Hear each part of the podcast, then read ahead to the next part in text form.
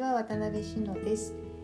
えっ、ー、と今日はねまあき昨日おとといの柄の話の続きみたいな感じになるんですけどえっ、ー、とまあ文様とか模様とか柄とかね色とか布にうんその柄を入れる理由必然的な理由って何だろうっていうことはずっとあの私の中でテーマなんですよ。っていうのは私自身がなんで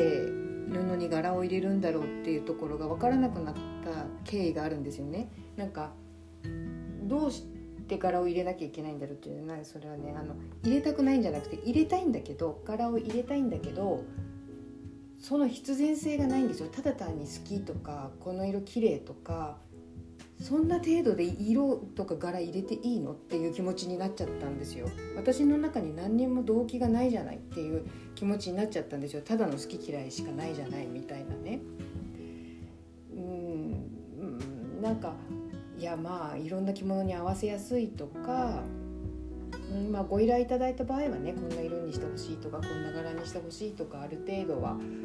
え、私のできる範囲でお答えするしたいなとは思っているからそういう時には必然性はあるんだけれどなんかもっともっと根源的なね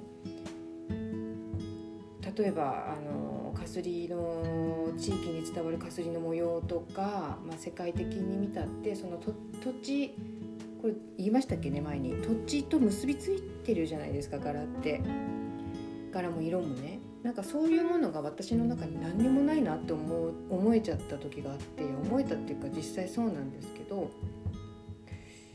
だからといってその北海道の自然の色を織り込むとかってちょっとうーんもうそそんなことはもう皆さんも多分本当にいろんな方たちがいろんな技術で素晴らしいものをね作られてるから今更そんなこと私がやったってっていう気持ちもあったりしてね。到底及ばないっていうかさ。でうんと去年の5月にした個展のタイトルが「無地とその周辺」っていうものだったんですよ。もう一回無地に立ち返ってみようと思って。で、まあ、柄を入れたとしても無地に限りなく近いものをというような視点でね。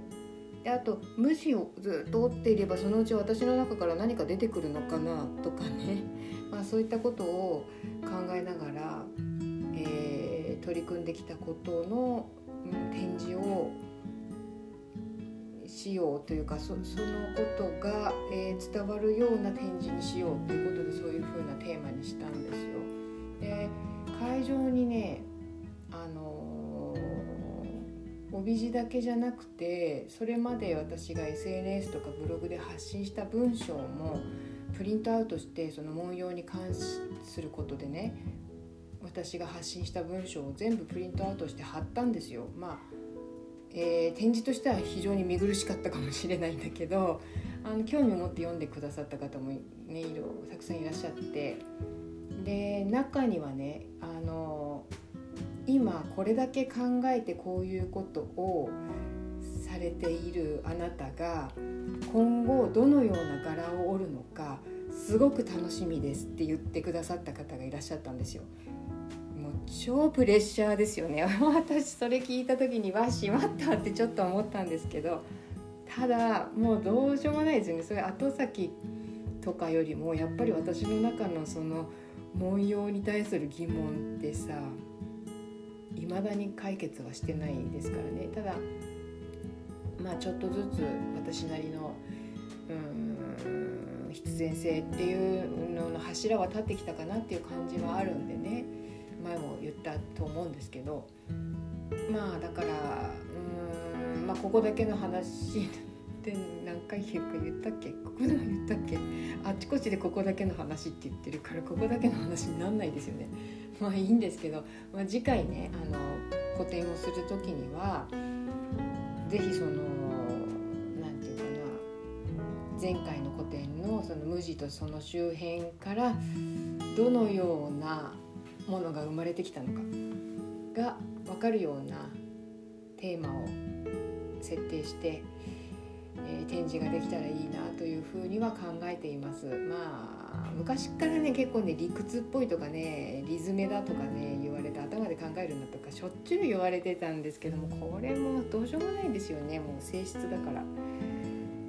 ほんとね理屈っぽいんでしょうね。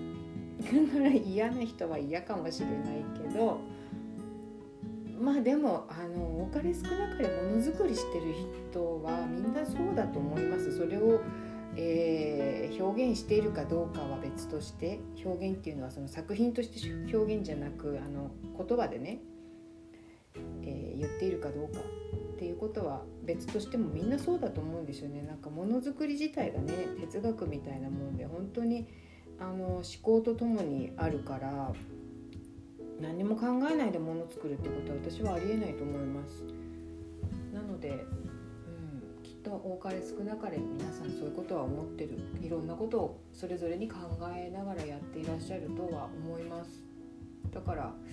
別に私一人がリズムで理屈っぽいわけじゃないとは思いたいんですが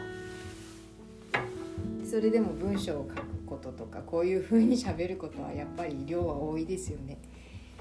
まあそんなこんなで、えー、今日も聞いていただきましてありがとうございます。それではまた失礼いたします。